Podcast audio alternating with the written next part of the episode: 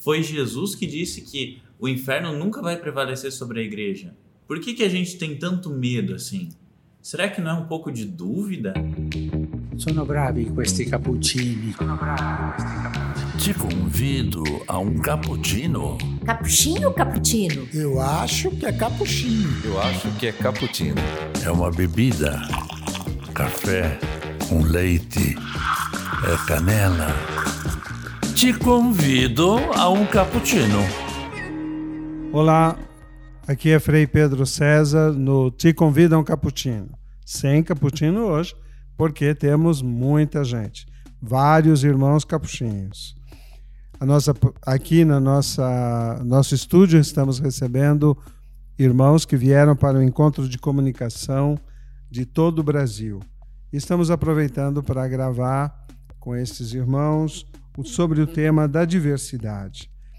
A diversidade cultural em vários lugares do Brasil, nesse Brasil grande e diverso, que ainda muita gente não aceita essas diferenças entre pensar no norte ou pensar no nordeste, pensar no centro e no sul do país. Somos vários Brasis, como dizia uns antigos é, sociólogos, e a gente percebe que são vários Brasis que formam o grande Brasil. E o estupim da nossa conversa hoje é exatamente como evangelizar num país tão diverso. E ainda mais aproximando-se o Sínodo da Amazônia, por exemplo. E temos irmãos aqui da Amazônia, irmãos do Sul.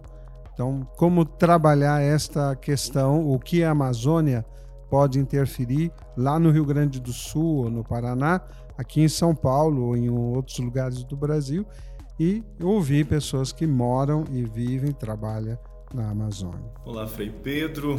É, quero cumprimentar também os irmãos que estão é, partilhando comigo deste momento.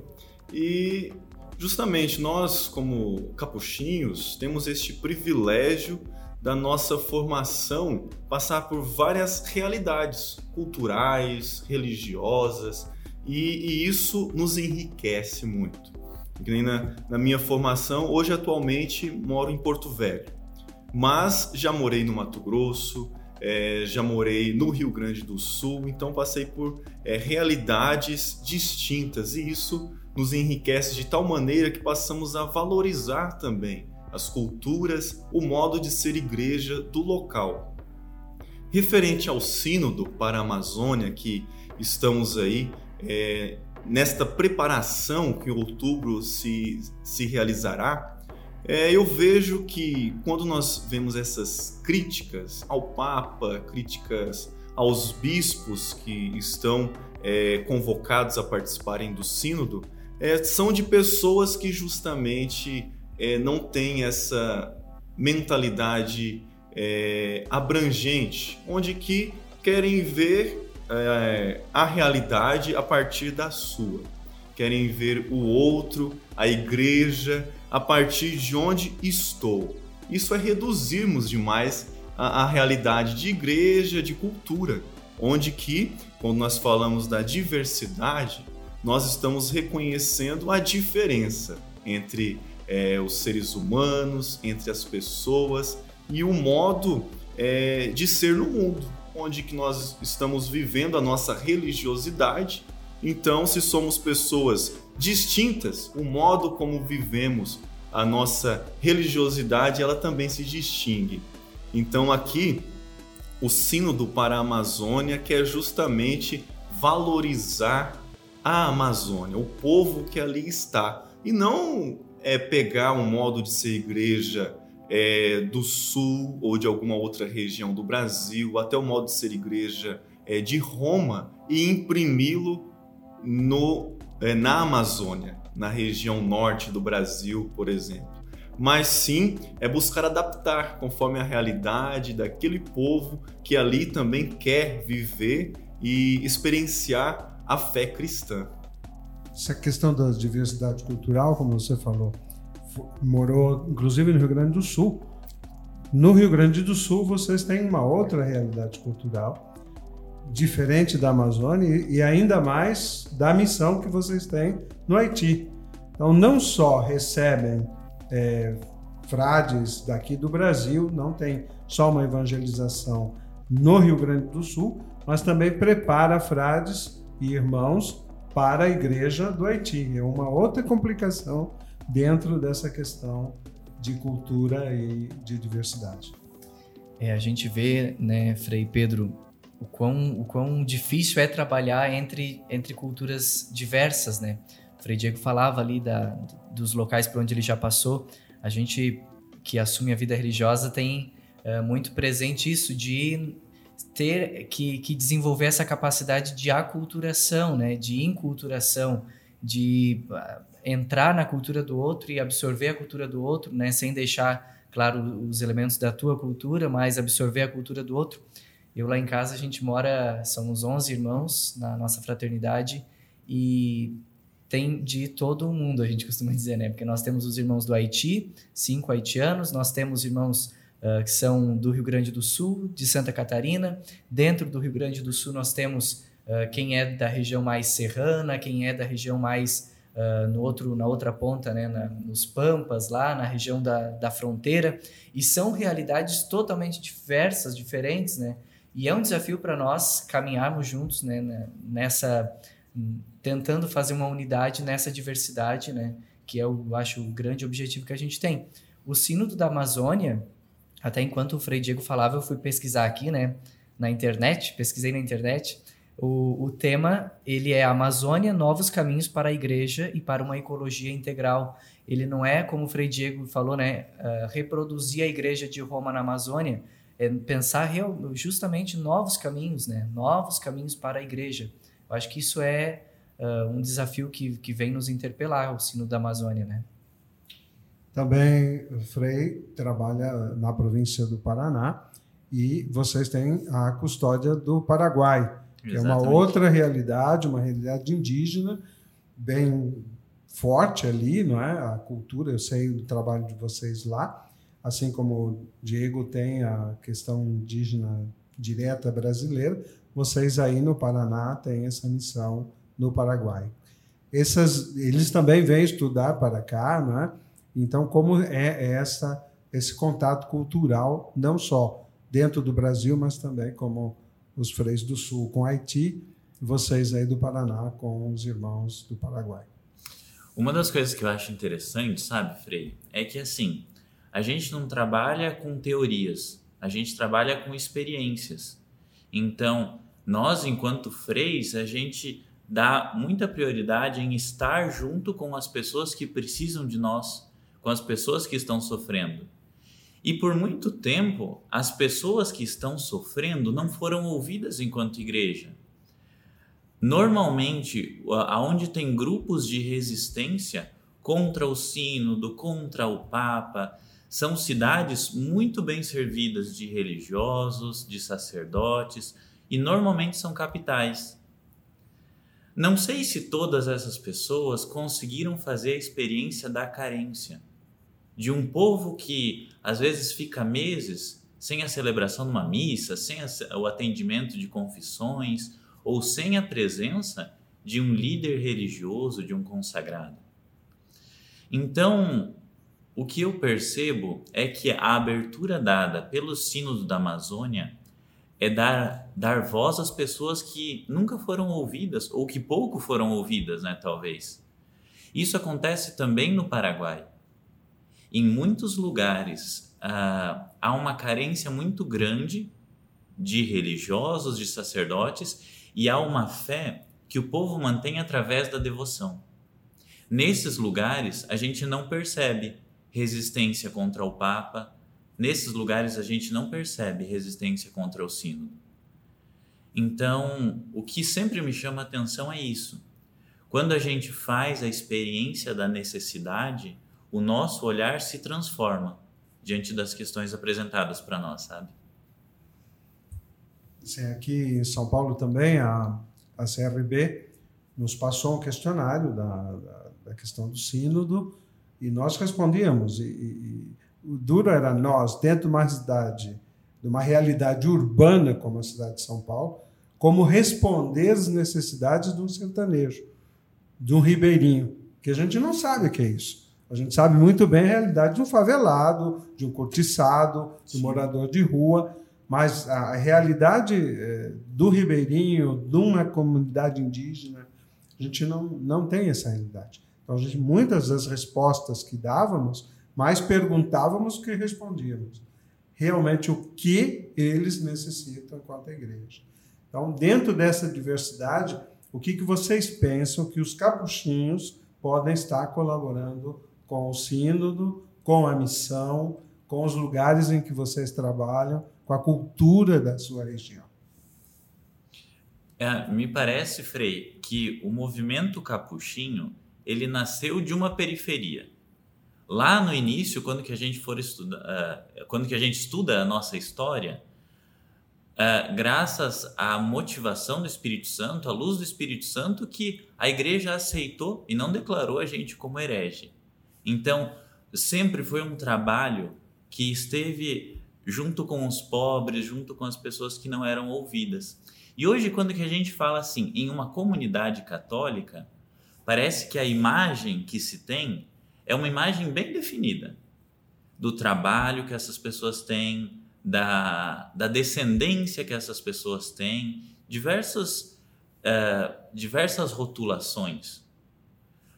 Me parece que o que nós, capuchinhos, podemos contribuir com essa visão de igreja e até com o sínodo é trazer a nossa experiência, trazer a nossa contribuição em questão de missão. O que, que a gente fez, o que, que a gente conheceu e por que, que a gente está doando a nossa vida por essa causa que a gente acredita e que a gente tem fé. Então, acredito que essa possa ser a nossa colaboração. Eu vejo também que é muito importante confiarmos no Papa e nos bispos e nos assessores que lá estarão nos representando no decorrer do Sínodo, porque essa nossa confiança, confiar também na ação do Espírito Santo que estará é, ali conduzindo cada momento do Sínodo, porque é um, um sínodo, esse, essa reunião oficial da igreja, onde que se estará discutindo esse assunto específico, essa temática é, para no, novos caminhos para a igreja na Amazônia, levando em consideração, buscar, buscando dar voz às pessoas que ali vivem, partilham a sua vida. E juntos com essas comunidades estamos nós, capuchinhos, várias fraternidades no decorrer é, dos rios que, que traçam a Amazônia, nós estamos presentes. E, e nós, como capuchinhos, é importante também mostrarmos é, a credibilidade que nós, como igreja, temos. O Papa Francisco, com os bispos que lá estarão, ninguém convoca um sínodo por acaso, mas sim em busca de dar uma resposta a partir de uma necessidade. Se o sínodo está aí, cabe a cada um de nós valorizarmos é, e buscarmos também, é, nos perguntarmos qual a nossa resposta a partir disso. Então, é, muito já colaboramos né, a partir da, das paróquias onde nós estamos é, presentes, é, com formações, buscando conscientizar também é, as pessoas e justamente valorizar a cultura local. Porque um dos pontos abordados é, no sínodo é justamente onde que temos essa necessidade da vida religiosa, necessidade é, de padres na, nas comunidades e paróquias na Amazônia e onde que muitas vezes é, recebemos missionários de outras regiões que chegam lá com a sua cultura, com a sua própria mentalidade, e dali querem também é, imprimir a sua realidade de igreja na Amazônia, que às vezes temos experiências que não deram certo. Então, é, cabe a cada um de nós é, reconhecermos primeiro a pessoa que ali está, a comunidade com a sua história, com seu modo de ser igreja, e que eu vejo que nós, como capuchinhos, temos essa, esse histórico também de estarmos com o povo, né? de vivermos e sermos igreja com o povo, com a realidade que ali está. É, diante disso que o Frei Diego falava, né, Frei Pedro, eu, eu lembrava de uma história que eu estava lendo esses dias, uma congregação religiosa, isso foi aqui no Brasil, que eles foram para a aldeia e as irmãs, era uma, uma congregação feminina, as irmãs, ao invés de chegarem lá e, e tentar catequizar os, o, né, catequizar a todo custo os povos indígenas que lá estavam, elas não, não só não fizeram isso, como se a, a, inculturaram na, na, na, cultura indígena e passaram inclusive a usar as vestimentas dos indígenas, trocaram o hábito pela vestimenta dos indígenas e fizeram um trabalho assim que uh, fez com que aquela tribo, aquela aldeia não fosse extinta, diferente de outras que sem o auxílio, sem a presença uh, né, de, de alguém assim que ajudasse eles, uh, acabaram né, sendo extintos. E essa tribo acabou tá até hoje aí, eu não lembro agora qual foi a congregação, mas é só jogar aí no Google a história que, que aparece, e isso faz a gente refletir muito sobre qual é a nossa missão uh, diante dessas realidades, né? diante desses povos, uh, o que mesmo que a gente tem que fazer, o que mesmo que Deus nos chama a fazer diante dessa missão, né? que não é nada fácil, é muito desafiadora, porque a tentação da gente é sempre levar o nosso jeito de ser igreja e de olhar o mundo e fazer com que as pessoas adotem esse estilo de, de, de igreja, né? E talvez seja o caminho que faça com que dê errado, né? Como o Frei Diego falava.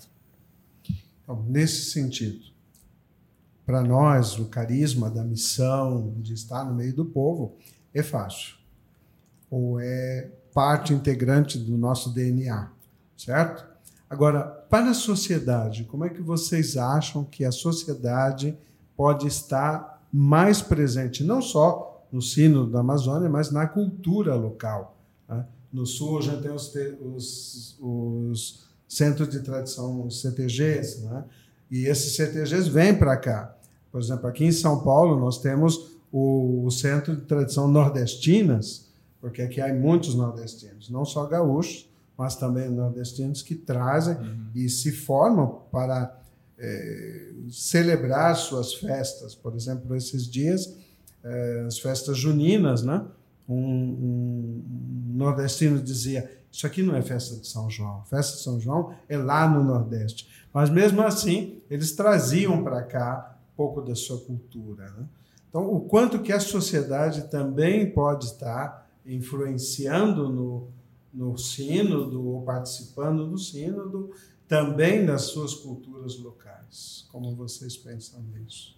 Frei Pedro, eu vejo que o sínodo ele não se reduz a refletir também sobre é, os ribeirinhos, os quilombolas ou povos indígenas. No, no instrumento de trabalho do sínodo, trouxe também contemplada a realidade urbana. Isso é muito bonito, de vermos que a Amazônia não se reduz aos povos indígenas e ribeirinhos, mas sim também temos é, grandes cidades, uma realidade urbana de igreja e onde que temos o maior aglomerado de pessoas ali. Então, é, na, na, tua questão, como nós vamos conscientizar também esses, essas pessoas que vivem numa realidade urbana em plena Amazônia sobre tudo isso?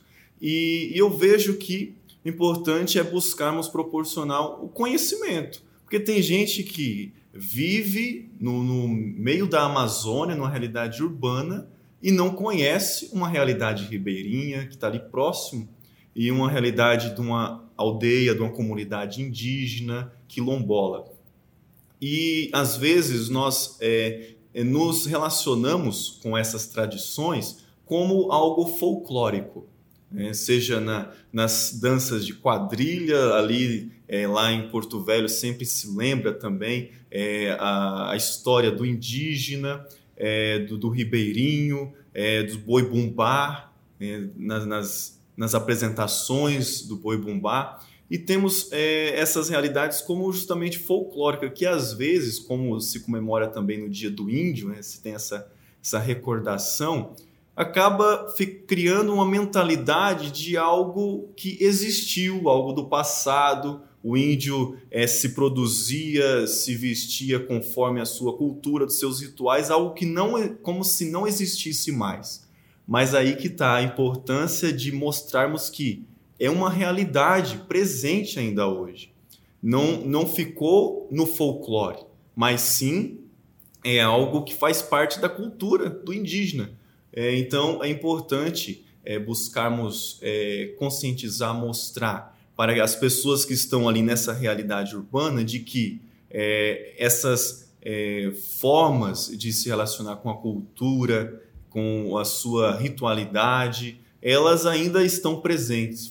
É uma parte constitutiva, não se tornou um, algo mitológico, vamos dizer assim, mas é algo que o povo ainda vive tem presente, porque se nós vemos como algo é, que era coisa do passado, então nós, nós não precisamos demarcar terra indígena, ou nós é, não precisamos é, lutar contra o de, de, desmatamento. Então, é, às vezes é essa a tentativa de dizer que a cultura indígena dos povos ribeirinhos é coisa do passado, mas não. O sínodo quer trazer presente de que é algo de hoje, uma realidade que bate à nossa porta. Isso é interessante porque isso traz uma visão de mundo diferente da nossa, né? que é produtiva, que é, é, é produção em série, em quantidade, para uma necessidade imediata. É diferente de uma visão indígena que eles andam com o tempo, com a natureza. E isso nos remete muito a Laudato Si, de, de Papa Francisco. Há uma necessidade de uma conversão integral, dentro dessa conversão ecológica integral. Não simplesmente defender a natureza pela natureza, mas defender a natureza pelo ser humano que está por trás dela. O ser humano que não só aproveita dela, mas é parte dela. Eu vejo que isso é uma das coisas que a gente não se sente. Eu digo que eu sou flor de asfalto, né? nasci no asfalto. No... Então, quer dizer, às vezes a gente não entende a realidade do homem do campo, não entende muito menos a realidade do homem é, amazônico, que é diferente, sobretudo para nós aqui, dos grandes centros urbanos. Então, isso é importante para a gente entender. Frei Pedro, e parece que essa é a palavra-chave, né? A conversão a, a partir do momento que a gente se torna egoísta e acha que a gente é autossuficiente e pode medir o mundo a partir do nosso umbigo, parece que daí aconteceram sempre os grandes rompimentos, seja na Bíblia ou as grandes guerras, né? Não é o caminho separar Estado, não é o caminho separar igreja, não é o caminho criticar o Papa ou fazer realmente um cisma. O caminho é nós nos unirmos e conseguir ouvir e se colocar no lugar do outro. Me parece que essa é a maior contribuição, sabe? Ouvir o outro naquilo que ele tem para falar, não nos preconceitos que eu já tenho. O que, que, um, o que, que um ribeirinho pode ajudar na construção da igreja? Uh, o que, que o ribeirinho, dentro da sua cultura, ele traz para agregar a nossa fé? O Espírito Santo é um vento que ninguém vai prender. Ninguém tem o, o domínio e a posse exclusiva sobre o que, que o Espírito Santo vai fazer. Quando que a gente se abre para o outro, também vem o sopro do Espírito Santo junto. Por isso que me parece que uma conversão diária é o fundamental para a gente ouvir o outro e para a gente também permanecer aberto àquilo que propõe o Papa e o Sínodo. Né? É, esse tema leva a pensar em Francisco de Assis. Ele nos pregava a penitência diária. E a penitência não é o sacrifício. Tá? Tem gente que confunde penitência com sacrifício, com, com dores, com jejuns e, e silícios, joelhar no, no milho. Não. A, a penitência é essa capacidade que a gente tem de se abrir a Deus e ao outro. E esse é o mais difícil. Então, como dentro da nossa sociedade, dentro dessa questão de uma conversão é, integral, incluir tudo isso, o ser humano, o outro.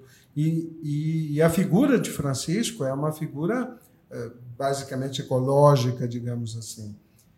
Mas tem muita gente dentro do, dos admiradores de Francisco que não entram nessa dimensão de uma conversão integral.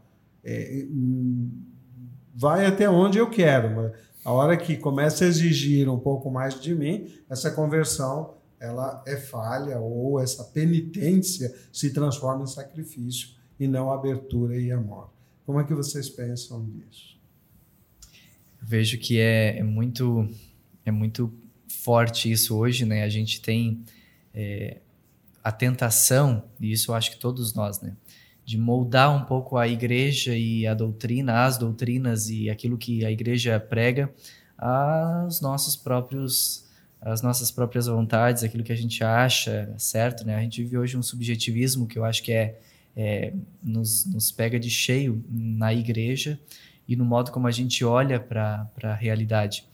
E falando especificamente dessa, dessa questão, né, sobre as pessoas que admiram São Francisco, e a gente fala de pessoas que admiram São Francisco, não só católicos, né? A gente sabe que São Francisco é admirado por todas as religiões e por pessoas não religiosas também. E só que pessoas que admiram São Francisco, que sabem que São Francisco tem todo esse esse né, esse destaque por se por ter se preocupado tanto com a natureza, por fazer da natureza, né, a, a sua família, chamando de irmão, irmã, todos os elementos. Mas chega uma, uma, uma certa altura né, da história que o gosto por São Francisco não, não, não é capaz de me fazer mudar de ideia em algumas coisas, né? E a gente encontra muita gente assim. E eu, não sei se vocês vão concordar comigo, mas eu daria um destaque muito grande para os jovens hoje. A juventude, as juventudes hoje tem uma, uma, uma parcela muito grande de jovens uh, se perdendo, eu diria, em, em algumas, algumas questões né, eh, secundárias, não olhando para aquilo que é mais essencial, que eu acho que é aquilo que está no Evangelho, aquilo que Jesus Cristo ensina, né? E aquilo que São Francisco também eh, ensinou, o jeito de São Francisco de seguir Jesus Cristo, que é o nosso ideal de vida, que é o, o jeito que a gente né, se entende no mundo. Uh, mas as, os jovens hoje eu acho que acabam se perdendo em algumas coisas, vem aí muitas ideias, vem muita gente falando muita coisa, e a gente às vezes acaba esquecendo o essencial, né? Qual é o essencial? O que, que a gente tem mesmo, o que, que a nossa fé nos pede para fazer? Uh, eu acho que a gente tem que se questionar muito sobre isso, porque a gente pode acabar uh, comprando ideologias, ideias que não é uh, da vontade de Deus e que não é aquilo que Jesus Cristo nos ensinou no Evangelho e que São Francisco nos ensinou a viver né, também para seguir Jesus Cristo. Não sei o que, que vocês acham disso. Nesse sentido, vejo que São Francisco tem muito a nos ensinar. E, e nós, quando falamos do Papa Francisco, o Sínodo para a Amazônia, também é, vemos que o, o, Papa bebeu diretamente da fonte de São Francisco de Assis, é, pelo fato justamente de ter escolhido São Francisco é, para direcioná-lo no seu pontificado. Então, nós vemos justamente de que no Brasil, é, quem não tem esse carinho por São Francisco? Nós vemos no Nordeste brasileiro, sobretudo, ali na Amazônia também, por, por grande influência é, do povo nordestino que para lá migrou. Então, São Francisco é muito querido. Em Porto Velho, no dia de São Francisco, a cidade para. 20 mil pessoas vão para a rua na procissão de São Francisco. E depois e nos perguntamos. Então, é, a partir dessa realidade, tantas questões que nós, é, aquecimento global, que nos, é, que nos questiona, é, o desmatamento na Amazônia que só cresce, é, a falta do cuidado pelo outro, a responsabilidade pelo outro, que às vezes nós vemos que não estamos tendo. Até é, admitimos que o outro está sendo prejudicado na sua vida, na sua dignidade, mas não damos este passo para é, nos, nos, nos colocarmos como responsáveis pelo outro. E São Francisco nos ensina justamente tudo isso, onde que ele, reconhecendo em cada criatura o Criador que ali está, é, ele também tem essa atitude de responsabilidade, da dignidade de cada criatura, se colocando também como criatura, não num, num degrau superior, né, mas sim como irmão, como irmã de toda criatura que estão nessa relação é, integrada como a encíclica do Papa nos apresenta, Laudato Si, tudo está, tudo está interligado né, nessa casa comum. Então, em São Francisco, melhor do que ninguém, ele se deu conta disso, onde que onde eu é, deixo a desejar em um aspecto, né, no cultivo, é, no cuidado para a criação e entramos num desequilíbrio. É, a, a, a, essa, essa, essa corrente de onde que tudo está interligado entra nesse desequilíbrio e chegamos onde estamos, assuntos relacionados a aquecimento global e tantas outras coisas. Indo nessa linha também, Frei, me parece que a gente sempre é violento quando que a gente não tem segurança daquilo que a gente é, né? Então, uh, quando que a gente estuda a história e o desenvolvimento mesmo da nossa igreja, o Ângelus é uma tradição que os islâmicos viviam há muito antes de nós. São Francisco foi lá no encontro com o sultão, viu que era bom e trouxe, e até hoje nós fazemos, o Papa faz, e é uma, uma tradição muito bonita que representa quem é a igreja. Quando que a gente tem clareza da nossa identidade, quem o outro é não nos ameaça. Então, a partir daí a gente começa a entender por que tanta gente é violenta, por que tanta gente faz pressão, ou fala tão mal daquilo que é feito na igreja. Talvez seja porque essa pessoa não tem clareza da sua identidade ou até mesmo da sua própria fé. Foi Jesus que disse que o inferno nunca vai prevalecer sobre a igreja. Por que, que a gente tem tanto medo assim? Será que não é um pouco de dúvida? A igreja vai se adaptar a todos os tempos, a todas as dificuldades. Então a gente não tem quando que a gente embasa a nossa fé pelo evangelho e pela nossa fé, quando que a gente embasa a nossa vida pela fé, não tem o que temer. O outro não é uma ameaça. O outro é um amigo que pode agregar muitas coisas boas para a minha vida. Então, assim, esse tema é muito interessante que Paulo nos diz. Né? Se Deus ou se Jesus está comigo, quem vou temer? A nudez, a fome, a espada, a morte, qualquer coisa, não. Porque sabemos da presença do amor de Deus. Se nosso tema vai longe, então nós temos que ir encerrando e queria perguntar a vocês, como sempre a gente faz, para quem vocês convidariam para um cappuccino sobre esse tema? Que pergunta difícil. tá todo mundo aqui se olhando agora. Tem que pensar. Tem que pensar. Olha, eu, eu não sei, talvez seja uma, um convite um pouco difícil, mas eu convidaria uh, uma pessoa que vive naquela realidade, por exemplo, da Amazônia, uma irmã, um padre que viva por lá, que vai entender, vai saber falar muito melhor que nós sobre isso, porque a gente ter, ter essa, essa convicção de que a igreja já está lá, né? A gente não está indo lá agora para a Amazônia, a igreja já está lá, né? Por meio das pessoas que estão. Eu convidaria alguém que trabalha lá na Amazônia. Eu convidaria o Papa Francisco com um bate-papo, né, onde numa mesa redonda assim nós pudéssemos conversar e, e debater melhor sobre o sino do Paramazônia. Olha, é, aproveitando essa deixa, eu convidaria São Francisco de Assis, então. eu acho que ele poderia nos ajudar muito a pensar sobre os rumos da igreja e mais do que a pensar, com o testemunho dele, eu acho que a gente poderia aprender muito ainda hoje. Eu convidaria as pessoas das comunidades, tá? convidaria os missionários da palavra ou algum ministro que trabalha nas comunidades que não seja religioso para que ele fale da problemática da sua comunidade, da sua realidade. Seja indígena, seja ribeirinho, seja sertanejo, não é? Que, que venha e, e, nos diga como ele se sente igreja no mundo dele e, e o que eles podem nos ensinar aqui, pra, sobretudo para nós urbanos, que é difícil entender a realidade daquele povo. Encerramos com, esta, com esse convite e convidamos você ao próximo Te Convido um Cappuccino.